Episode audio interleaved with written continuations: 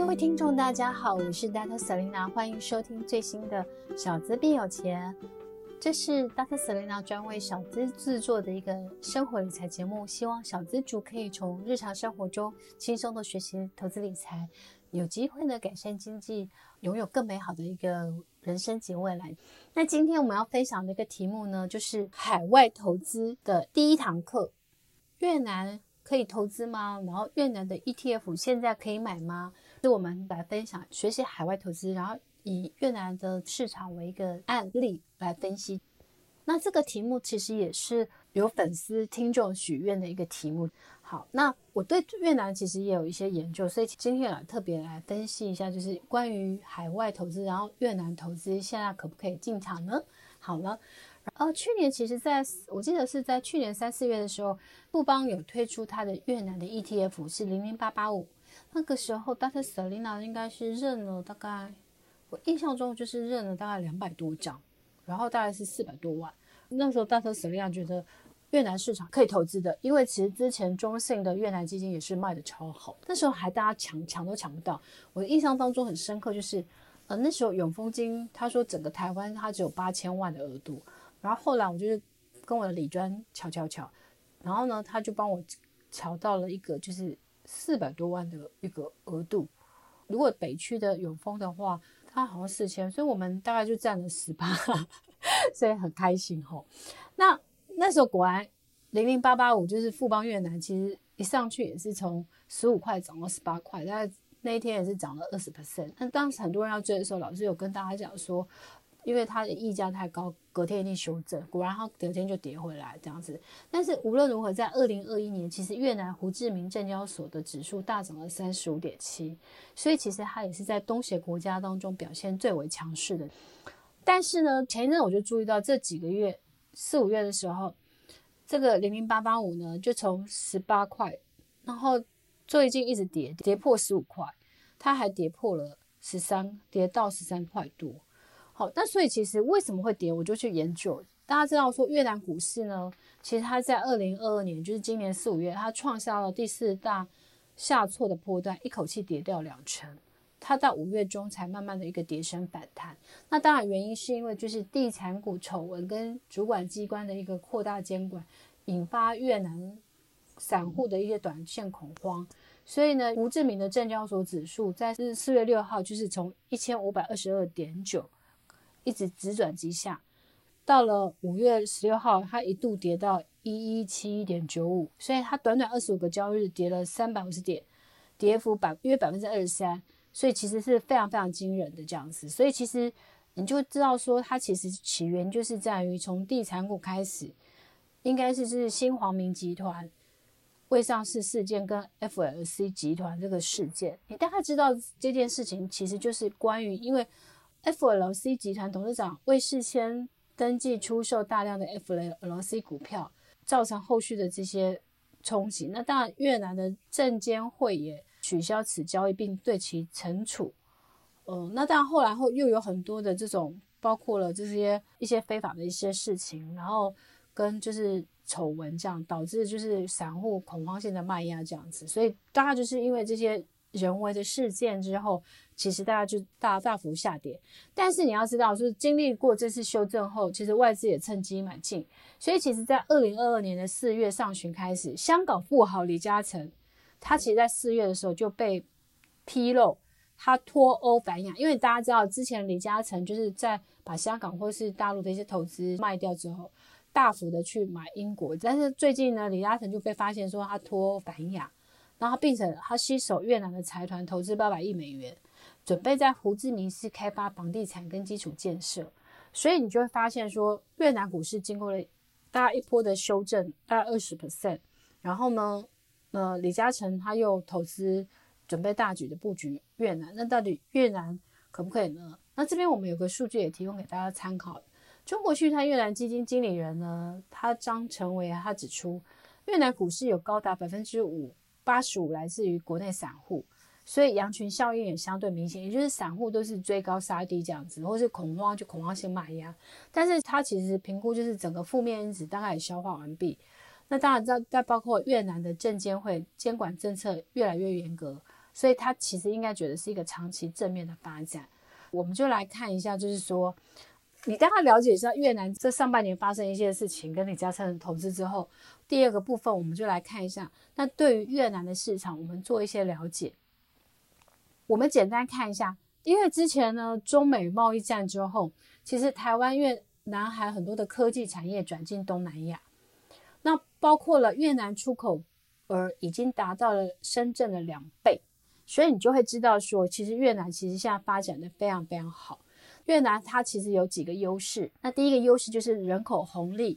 那大家知道说，人口红利对长期投资的国家来说很重要，因为有持续不断的青壮年，比较不容易涉入高龄化的社会，所以它能够带动经济成长。然后再加上工资是东南亚中算是很低的，所以呢，其实让国外企业其实也在里面建厂房。所以你知道。这个国家可不可以发展？慢慢从未开发到慢慢可以开发到开发中，或是以开发国家，它很重要的一个前提就是国家的劳动的青壮年人口。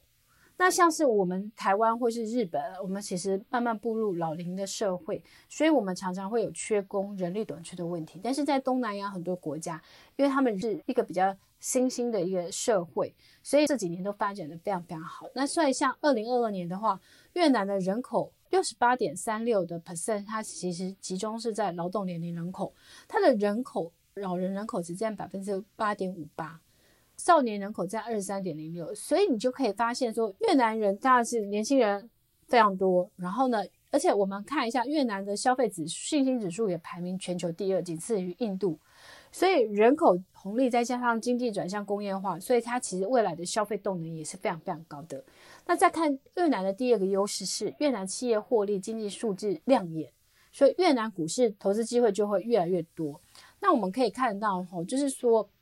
从越南的企业获利跟经济数字，其实全年企业获利依旧上成长上看二成五，所以它其实获利稳固。然后，越南也属于一个经济高速成长的国家，所以官方公布就是今年的二零二二年全年的经济成长率要落在六到六点五。那根据越南的统计总局，就是 GSO 统计，今年第一季的国内生产毛额的 GDP 已达百分之五点零三，所以你就发现说，嗯，越南的这个经济其实是非常非常的好。那当然，第三个优势是在于就是。越南的整体的经济架构原本是在制造业，所以它其实成为经济的成长的一个一大支柱。因为很多的外商去这边去投资设厂。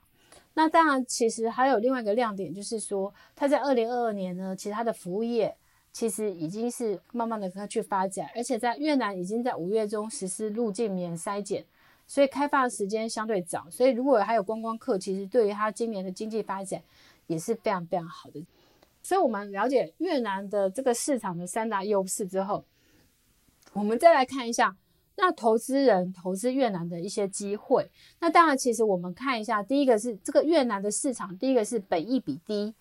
低于五年平均值的，而且企业获利成长快速。越南目前的股市的本益比是十二点三倍，明显比五年的平均值的十六倍来的低。所以你要知道，就是说它已经相对。有经过四五月那些大跌的事件，它的企业的本益比已经来到一个相对比较合理的一个位置，所以当然是这个时候逢低投资，其实相对的风险就没那么大这样子。那第二个是今年的一个企业获利成长的一个速度非常非常好，我刚刚前面也讲了嘛，就是越南的越南的 VIA Capital 或越南的 HSC，他们预估其实今年企业整体获利是在二十到二十五趴。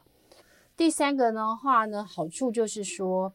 越南呢其实行业的转换结构，因为越南的一个按照日盛越南基金研究团队说，其实越南的经济收入稳定，工资高之后，办银行的一些信用卡或是抵押贷款的投资人越来越多，所以金融跟房地产两块明显的一个占比的持续提升，有机会复制二零零六年到二零零七年中国股市金融地产的一个大多头，所以你们就会发现说。嗯，越南这样有三大优势，然后投资就是本益比低，在十二倍多，然后再来是行业别的转换，然后再来就是说，过企业获利大概都长期可以维持在今年的整体获利可以维持在二十到二十五 percent，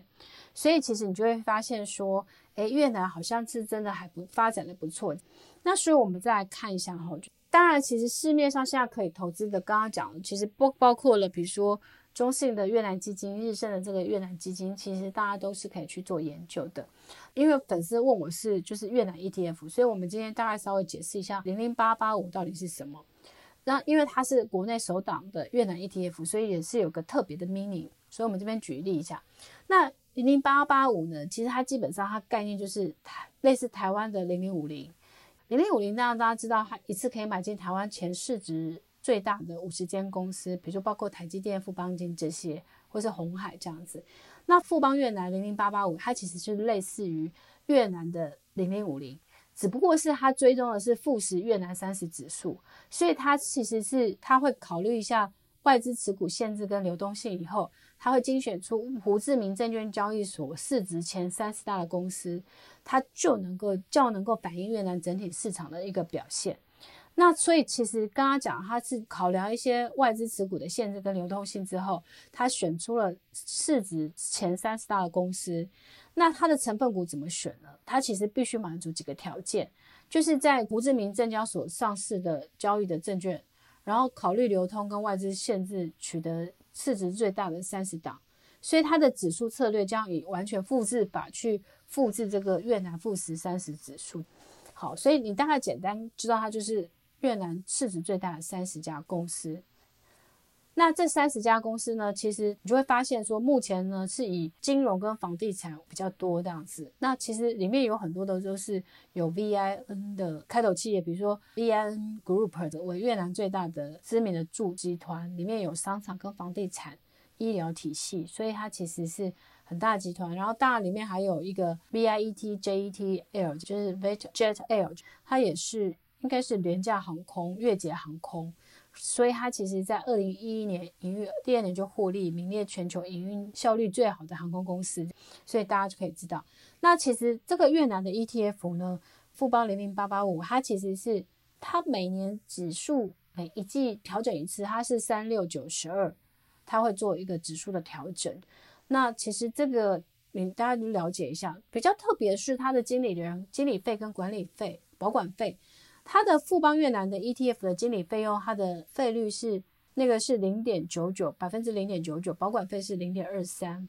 所以它跟这个主动式的越南基金中信越南比较起来，其实中信越南的经理人费为百分之二，保管费为百分之零点二八，所以你就可以发现说，诶。其实中信越南它的费用，它可能就比富邦越南的这些多了很多，大概两趴跟零点九九就几乎差了一趴左右这样。所以其实你就发现说，零零八八五呢，它的经理费跟保管费相对比较便宜这样。那当然跟零零五零比起来，因为零零五现在现在是相对更便宜，它是有百分之零点三二，保管费是零点零四。所以你当然市值越大，你的保管费就相对或是经理人费就越来越便宜，因为。就是大家分摊那些费用就越摊越少，所以你就可以了解一下。那目前我们再看一下零零八八五，它在富时的这三十的指数，我们可以看一下这个三十的指数的这个累积的报酬率。如果从二零一六年二月到二零二一年二月，五年累计的报酬率是一百二十点七趴，就是百分之一百二十点七趴。所以呢，你就会发现说它的年化的报酬率是十七点二。那以过去零零五零的年化报酬率大概是八点八左右，哦，所以你会发现这个数字都仅供参考了，就是因为数字可能每一年都不太一样。那你就会发现说，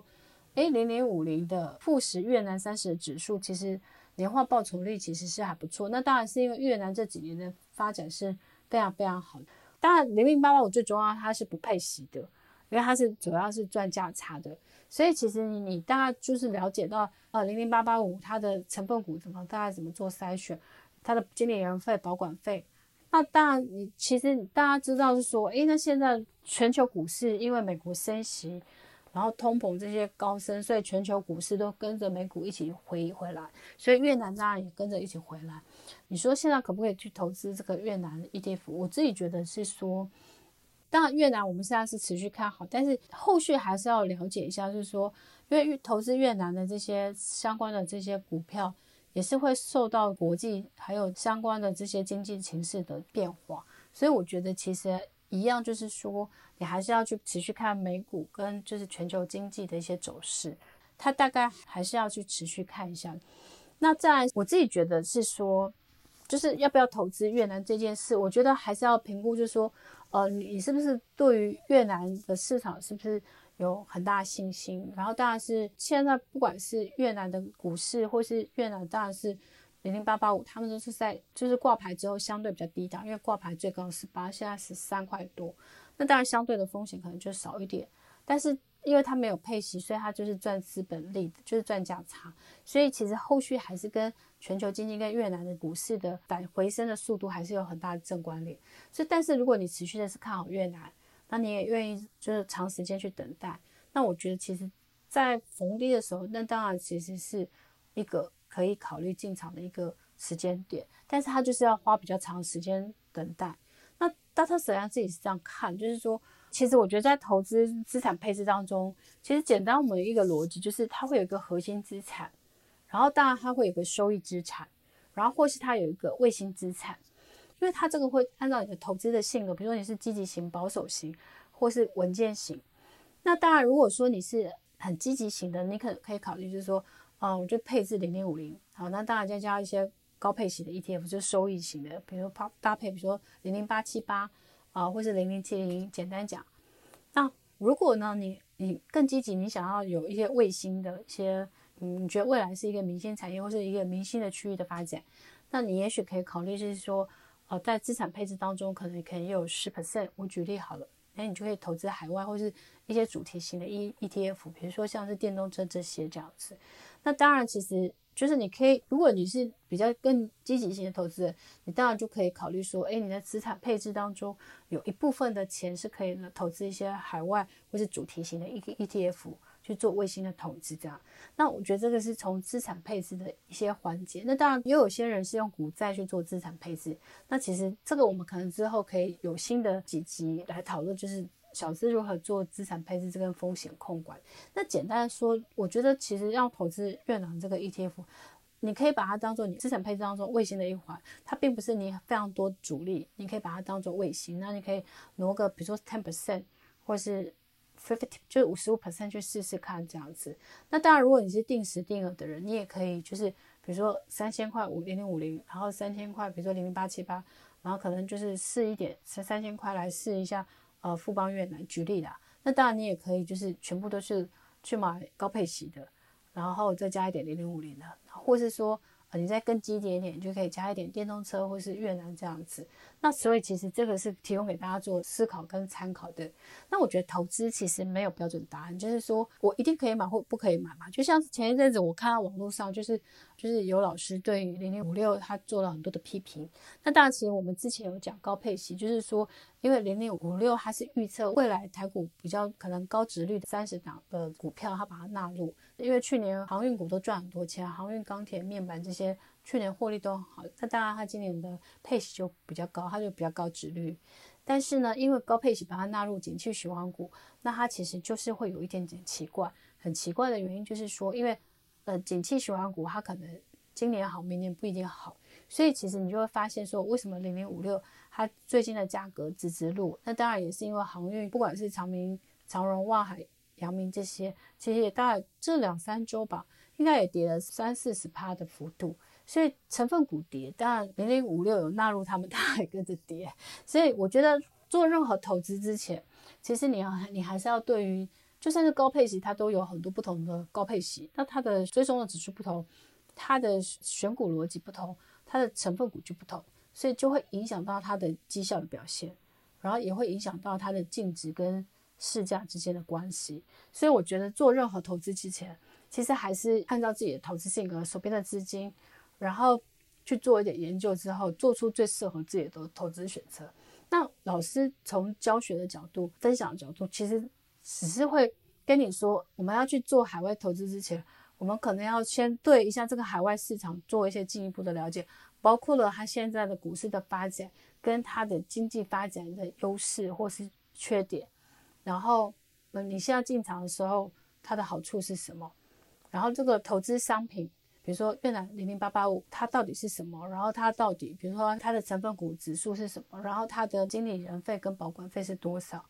然后你再了解它有没有配息，因为领配息跟赚价差，它其实 concept 又不太一样。所以其实这些综合考量之后，我觉得你再去做出适合你的投资选择跟投资判断。那希望今天我们这一集的小资变有钱呢，对大家在做海外投资或是买一些就是海外的 ETF 的判断、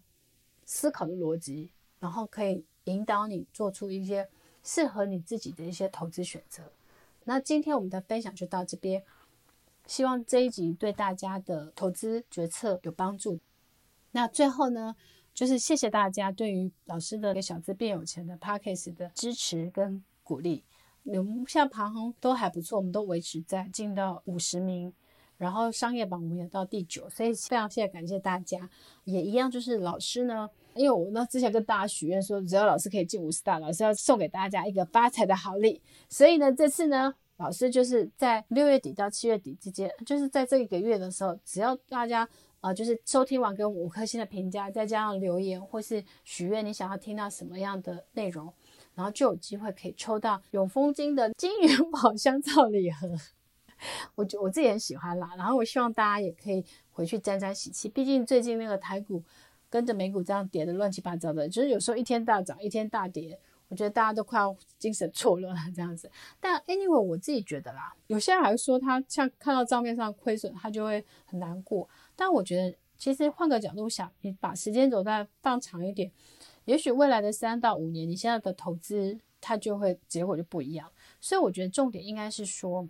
你的观念是你是买进资产，也就是说你现在看到是账面上的亏损，但是你持有的股份是不变的。我所以你其实你可以领到的股利或是配息总数是总数量，因为你有比如说一千万股或你有两千万股，我先举例哈，那你可以领到股利，但是你可以拥有的这些配息的机会，但其实是没有没有受影响的。那重点是，如果你觉得在他们都是一个长期是获利跟获利成长的好的公司或者好的股票，